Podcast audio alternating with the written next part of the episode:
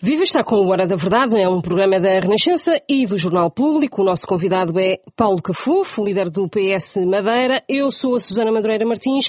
Comigo está o jornalista Nuno Ribeiro. Paulo Cafufo, eh, boa noite. Nas eh, últimas eleições legislativas na Madeira, mesmo no final daquela campanha, eh, o Paulo Cafufo dizia que falta só um danoninho para ganhar as eleições. Não ganhou, tirou a maioria absoluta ao PSD. Como é que vai ser agora com as autárquicas em uh, setembro? Há um danoninho que falte para estas eleições e para o uh, PS fazer o pleno ou falta um bocadinho? Bom, muito boa noite. Antes de mais, muito obrigado pelo vosso convite. É com todo o gosto que estou aqui para esta conversa. É sempre bom falarmos da Madeira uh, e da realidade regional e que possa, obviamente, contribuir para um melhor conhecimento da vida política, mas eu diria social também e económica naquela região. Foi, uh, 2019 foi um ano importantíssimo, porque uh, pela primeira vez o PSD perdeu a maioria absoluta uh, no governo daquela região.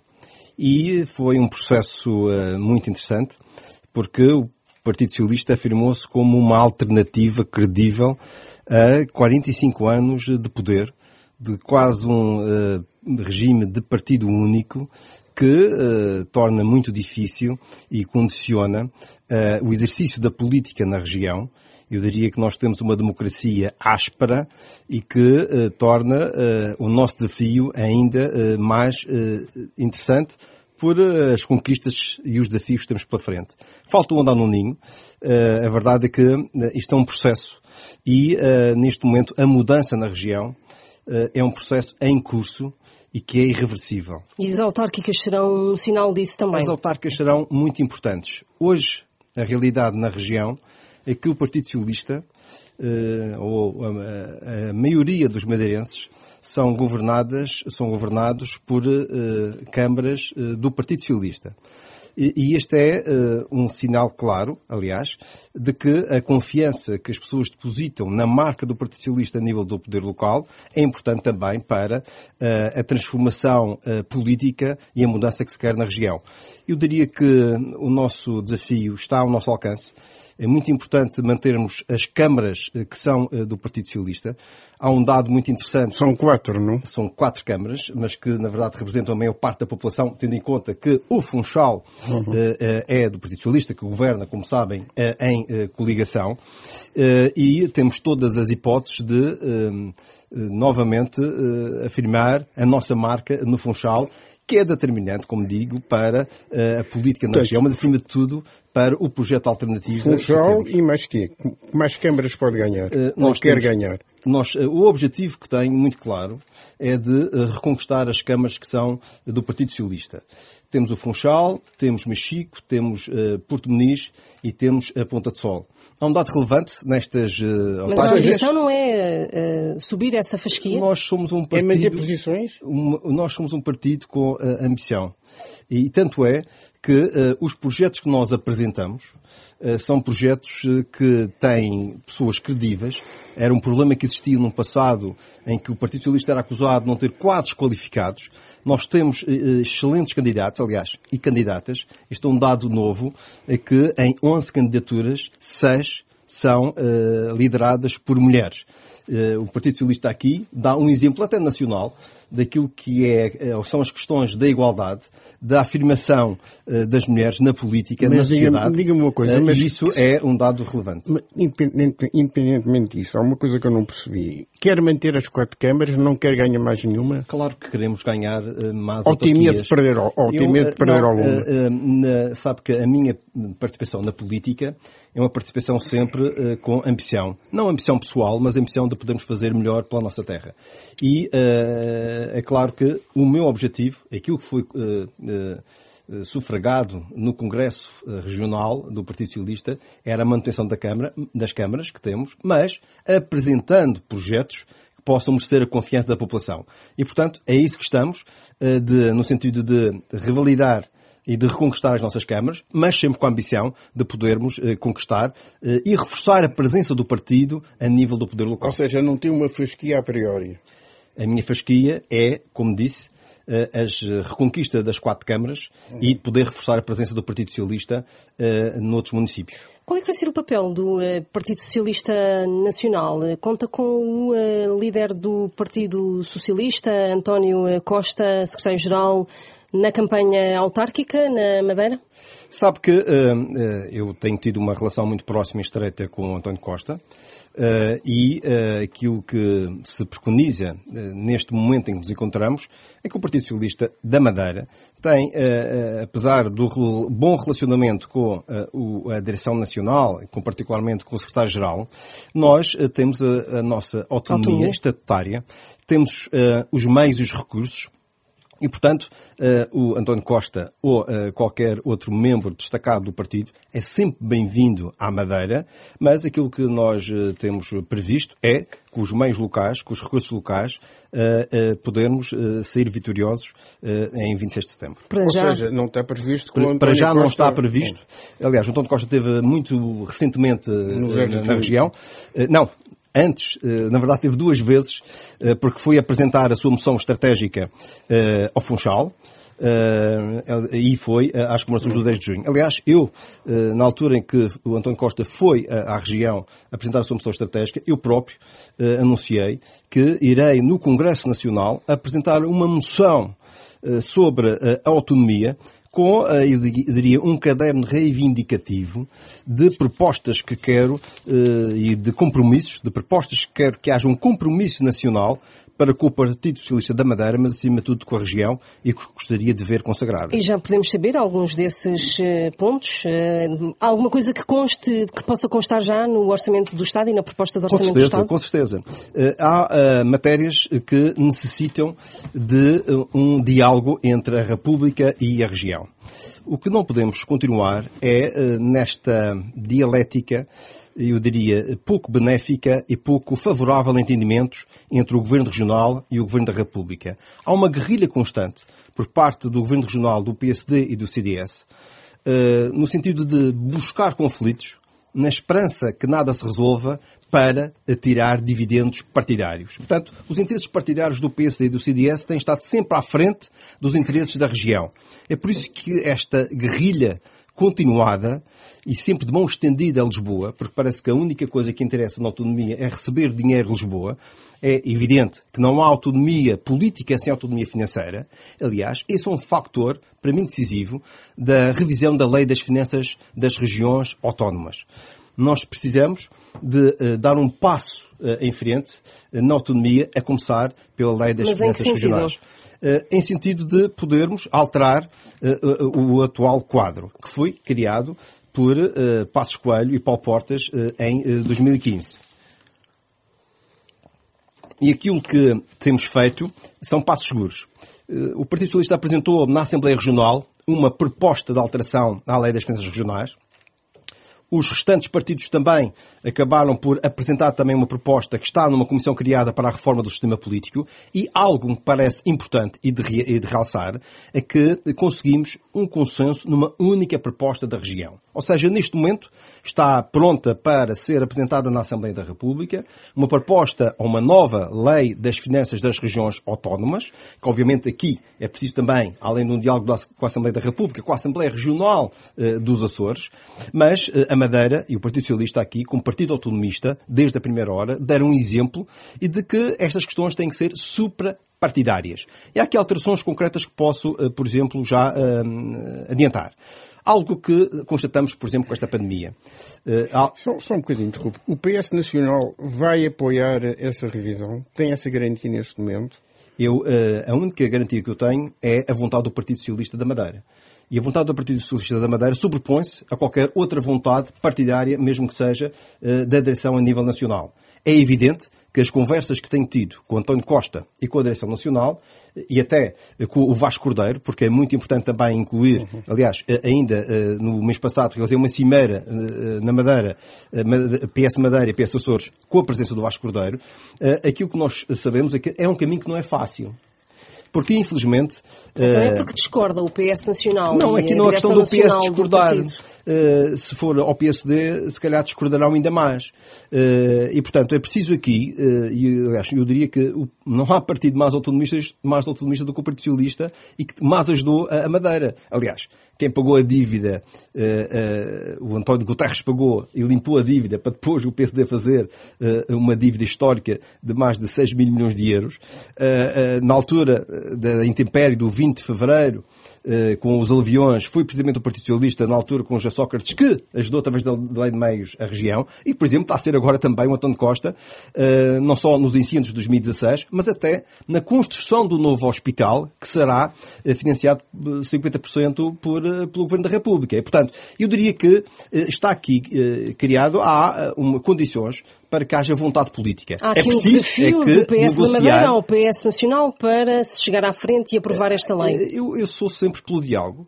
Eu sei que há, há uh, muita pedra uh, para partir, mas também tenho a convicção que o Partido Socialista, sendo um partido que defende a autonomia, com certeza irá dar, dar os passos seguros para nós podermos, em matéria da Lei das Finanças Regionais, do Estatuto Político Administrativo e para a revisão da Constituição, porque nós não podemos eh, só ver uh, a reforma da autonomia só pela questão financeira. Há aqui a alteração do Estatuto e a revisão constitucional são essenciais para uh, a autonomia que, na minha opinião, uh, o reforço da autonomia um reforço da coesão nacional.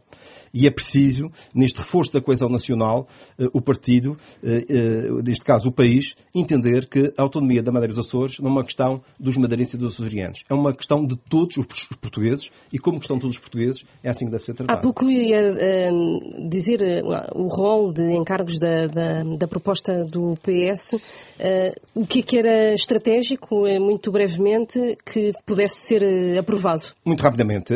O, por exemplo, a alteração dos limites de endividamento. Nós constatamos agora, com a questão da pandemia, das necessidades de as regiões uh, terem de se endividar para fazer face às necessidades uh, da, da, situação social e económica.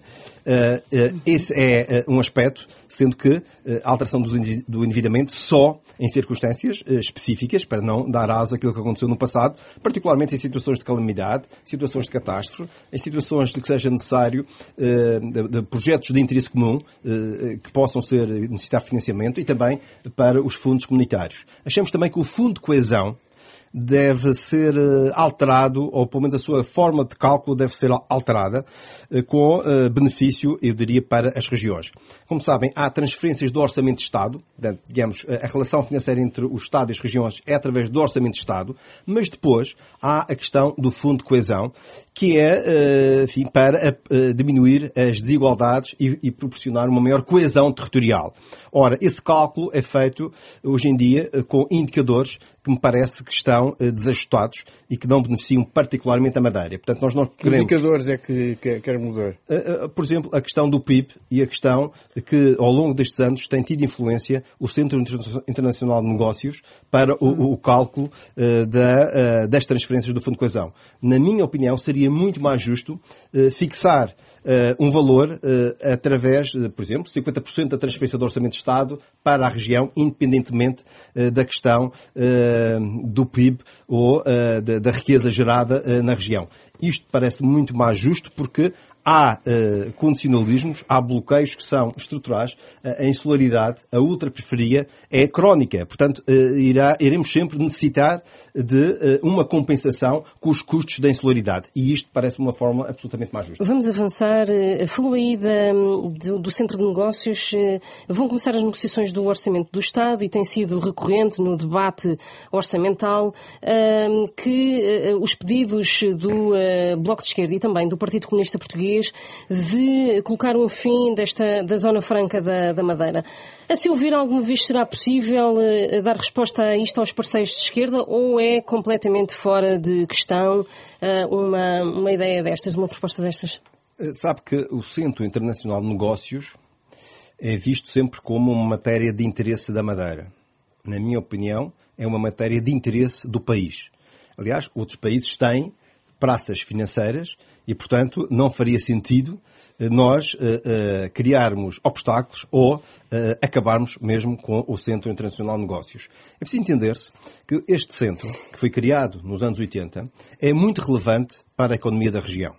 Não só porque, através das mais-valias que tem, seja os serviços que prestam, seja a Zona Franca Industrial, ou seja o Registro Internacional de Navios, que neste momento está no, no top 3 uh, dos registros de navios europeus. proporcionam receitas muito importantes para a região. No ano de 2020 foram 108 milhões de euros de receitas. Mas um estudo até da própria Universidade Católica de 2019 calcula que uh, o, o, o Centro Nacional de Negócios contribui com 400 milhões de euros para o PIB da região e cria cerca de 6 mil postos de trabalho. Ora, isto é uh, relevante o suficiente para nós uh, querermos manter o Centro Internacional de Negócios. Aliás, o próprio IRC de, da região, uh, 70% eh, das receitas de IRC são do Centro Internacional de Negócios. Portanto, isso é um, um, um valor, uh, em termos de receitas, que, enfim, a não ser que o Estado queira substituir o Centro Internacional de Negócios por outro tipo de compensação, mas parece absolutamente um erro, pelo emprego qualificado que cria e pelas receitas que gera. Agora, o, o Governo Regional tem tido aqui culpa também na forma como a credibilidade do Centro Internacional de Negócios tem sido afetado. Eh, em 2017, houve eh, um ajuste direto para eh, uma empresa do Grupo Estana, a SDM, um ajuste direto por 10 anos para uma concessão por 10 anos para a gestão do Centro Internacional de Negócios. Ora, isso foi alvo por parte da Comissão Europeia de um processo de infração foi reprovado também eh, eh, por, pelo, pelo, Tribunal de Contas. Eh, na própria Assembleia Regional criamos uma comissão para averiguar esta matéria e o TCIAP, a Polícia Judiciária, estão neste momento, e é público, aquilo que eu digo é público, a averiguar o que é que terá acontecido com esta concessão, porque mete também negócios privados do presidente do governo regional, particularmente uma quinta que tinha e das transações que foram feitas e as suspeitas que foram levantadas eh, e isso foi eh, tornado público. E, portanto, eh, o Centro Nacional de Negócios, na minha opinião, além de se manter, pode e deve ser otimizado. Otimizado para além até desta questão da otimização fiscal. Porque se numa diversificação da economia que eu tenho vindo a defender, se pudermos estes instrumentos ser alocados a investimento que possa ter um caráter produtivo, produtivo, não só a questão da fiscalidade, mas possa ter um caráter produtivo. Por exemplo, no âmbito da economia do mar, nós temos um potencial enorme na nossa. Aliás, a Madeira e os Açores dão essa possibilidade de, de grandeza a Portugal com a sua, a sua, zona económica exclusiva, mas a verdade é que a Madeira, particularmente, não está a utilizar uh, aquela que é a parte mais rica do seu território, que é a parte marítima, e aqui uh, a economia do mar, uma economia azul sustentável, uh, em áreas da digitalização, de serviços de shipping, de, de própria tecno, em termos de tecnologia, falar, a falar, tecnologias está, oceânicas, pedimos está, um laboratório de excelência em termos internacionais. Desculpe, está a falar do que não existe e acabou de dizer que o grande potencial económico da Zona Franca, com valores de emprego, eh, tem a ver com eh, uma, uma situação fiscal.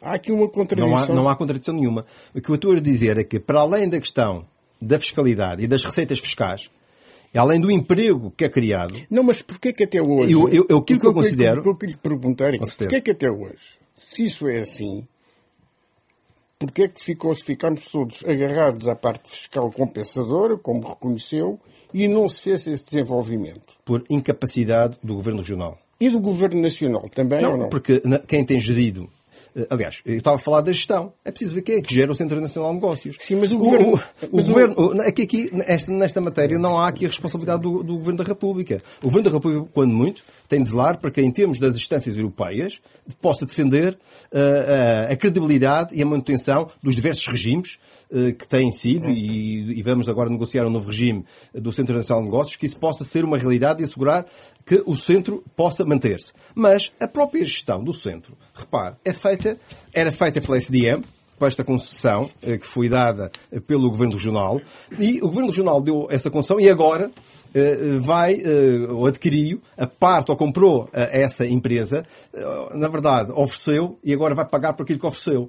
E portanto, e, e se o Centro Internacional de Negócios não tem ainda Uh, o aproveitamento devia ter deve-se a quem gera o Centro Nacional de Negócios. Isso aí é ponto certo. Em relação, há uma decisão do Tribunal Europeu uh, recente, precisamente em relação à, à Zona Franca e, e que visou uh, travar, havia uma providência cautelar do Ministério das Finanças que visava travar a devolução das vantagens fiscais.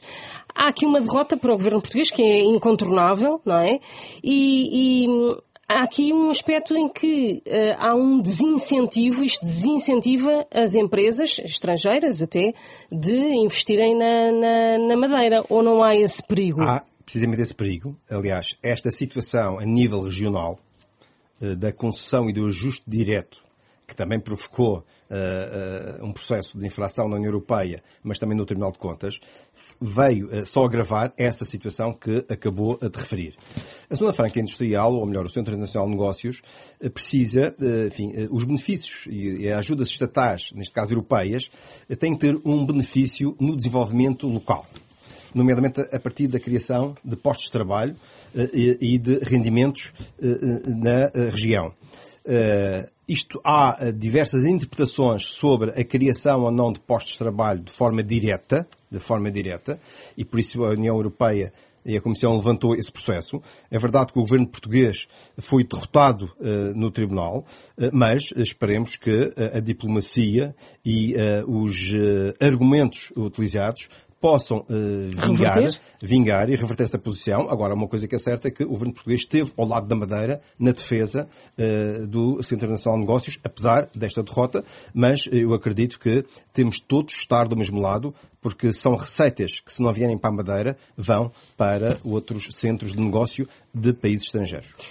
Vamos uh, avançar para um, os temas da, da, da, pandemia e do Covid que afetaram uh, a, região autónoma da, da Madeira.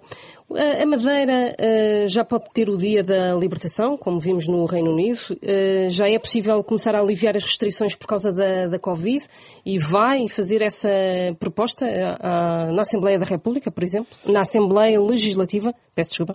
olha, faz-me muito bem essa pergunta. E eu, com toda a frontalidade, não lhe sei responder. Por uma questão muito simples nós ainda precisamos de ter uma democracia muito mais amadurecida uh, na Madeira.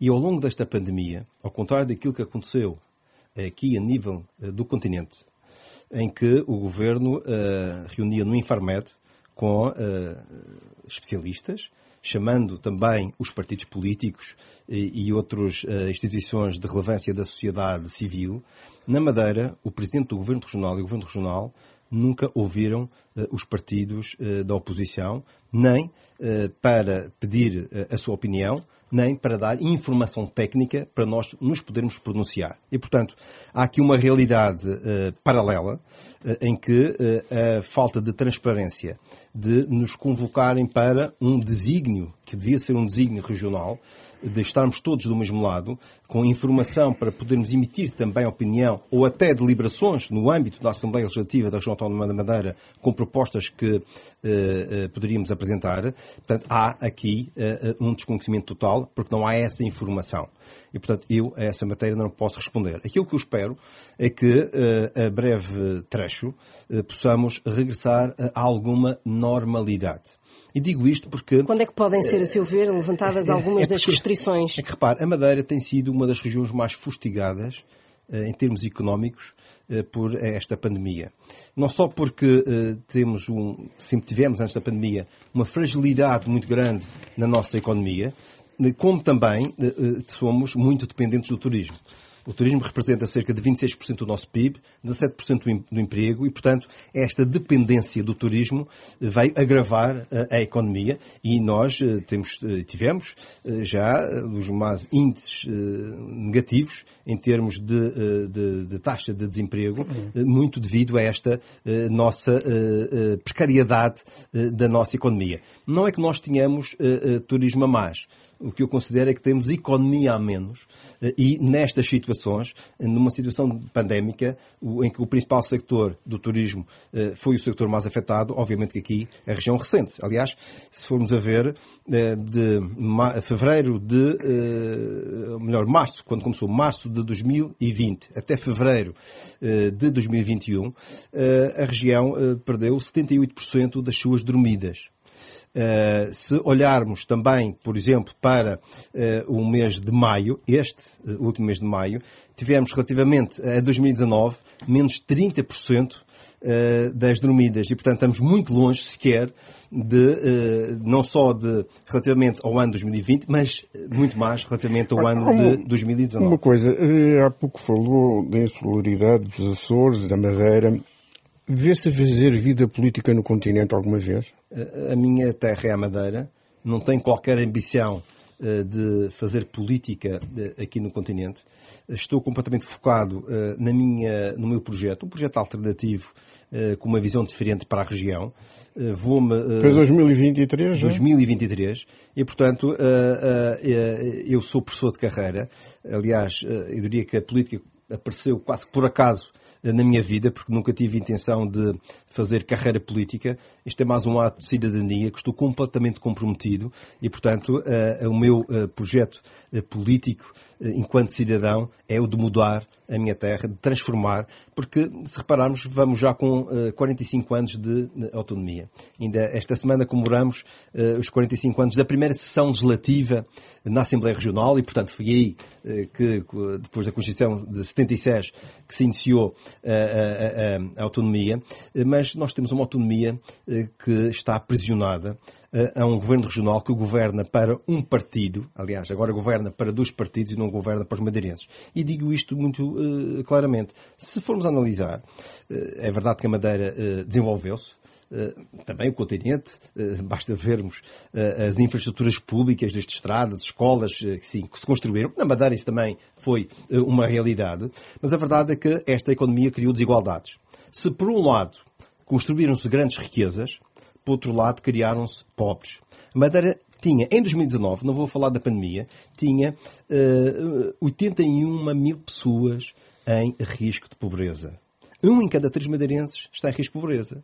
Se formos a ver o salário médio, o, salário uh, mínimo regional, representa uh, eh, 88,4% do rendimento médio das pessoas que trabalham.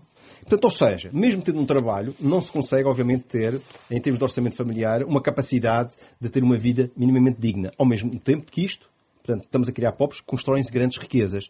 E falta à Madeira libertar-se de uma coisa, é que a iniciativa privada esteja liberta do poder político. Porque há uma rede clientelar, há uma rede de interesses que impede um novo ciclo económico e impede que a região possa avançar, diversificando a sua economia, criando riqueza para todos.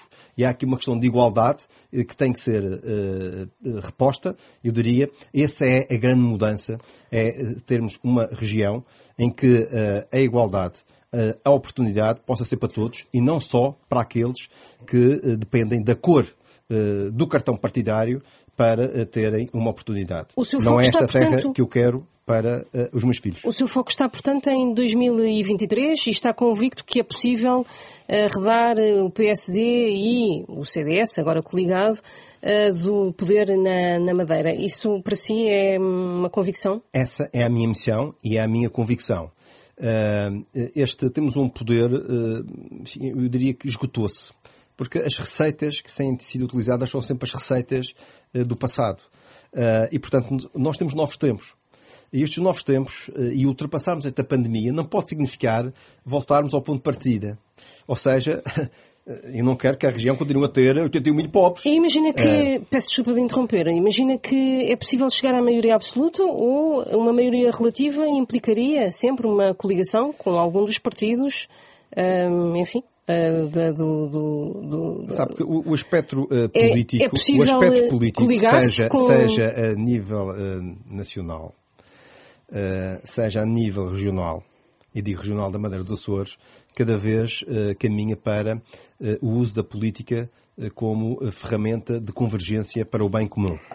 Isto é, independentemente das opções e dos projetos, É muito importante que possamos fazer da política um ponto de encontro e não um ponto de luta por poleiro que não adianta nada na vida diária das pessoas. Certo, mas o que eu, próprio... pergunto é se está aberto a convergências com outros partidos no caso de aliás, uma maioria repare, relativa, como foi o caso da Câmara de Funchal. é? Eu iniciei em 2013 um projeto inovador com uma coligação que permitiu que uh, vencêssemos uh, uh, pela primeira vez a capital da região autónoma da Madeira. Uhum. E, portanto, e, e repeti essa dose em 2017 e, como Presidente do Partido Socialista, tive na base da criação do novo entendimento também para a Câmara do Funchal, agora nas eleições de Ou 2021. Seja, é nesse sentido. Nesse sentido, é sim. Eu, nesse eu, sentido. eu, acredito na convergência, não com todos, ou não a todo custo. Porque há princípios que são inalienáveis e há questão, há questão de mais do que o poder é o projeto que temos. E, portanto, todos aqueles que se reverem no nosso projeto, que contribuam também para esse projeto, porque não há aqui uns melhores do que os outros, que possam dar o seu contributo, com certeza, que, uh, é que o futuro da Madeira de faça, desse projeto. faça. Não, aqui o ficar de fora. Uh, Está a tirar o PSD não, não, do CDS? Enfim, o CDS, sabe que o CDS não deixa de ser um caso caricato na política regional. Porque era um partido, tal como o Partido Socialista, que teve sempre uh, do outro lado. Quando digo do outro lado, de querer uma mudança uh, na região. Tiveram essa oportunidade de o fazer em 2019. Se tivesse, obviamente, uh, conjugado com o Partido Socialista uma, uma coligação. não foi esse o seu entendimento, preferiram passar para o lado que sempre combateram.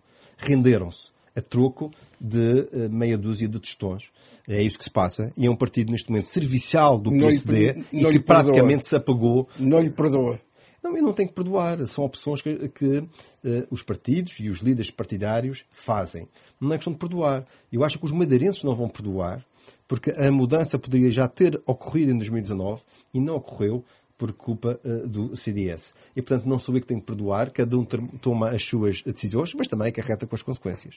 Portanto, não haverá conversas com o CDS no caso de o PS Madeira eh, tiver uma maioria relativa? Neste momento, uh, aquilo que posso dizer, estou só focado no projeto do Partido Socialista. As eleições são ainda em 2023, é demasiado cedo para nós estarmos já eh, porque até temos as eleições eh, autárquicas, que esse é o nosso foco. Só depois das eleições autárquicas é que vamos eh, montar a estratégia e, e delinear com que linhas é que nos vamos cozer em 2023. Agradeço a Paulo Cafofo, líder do PS Madeira, neste Hora da Verdade, que volta na próxima semana.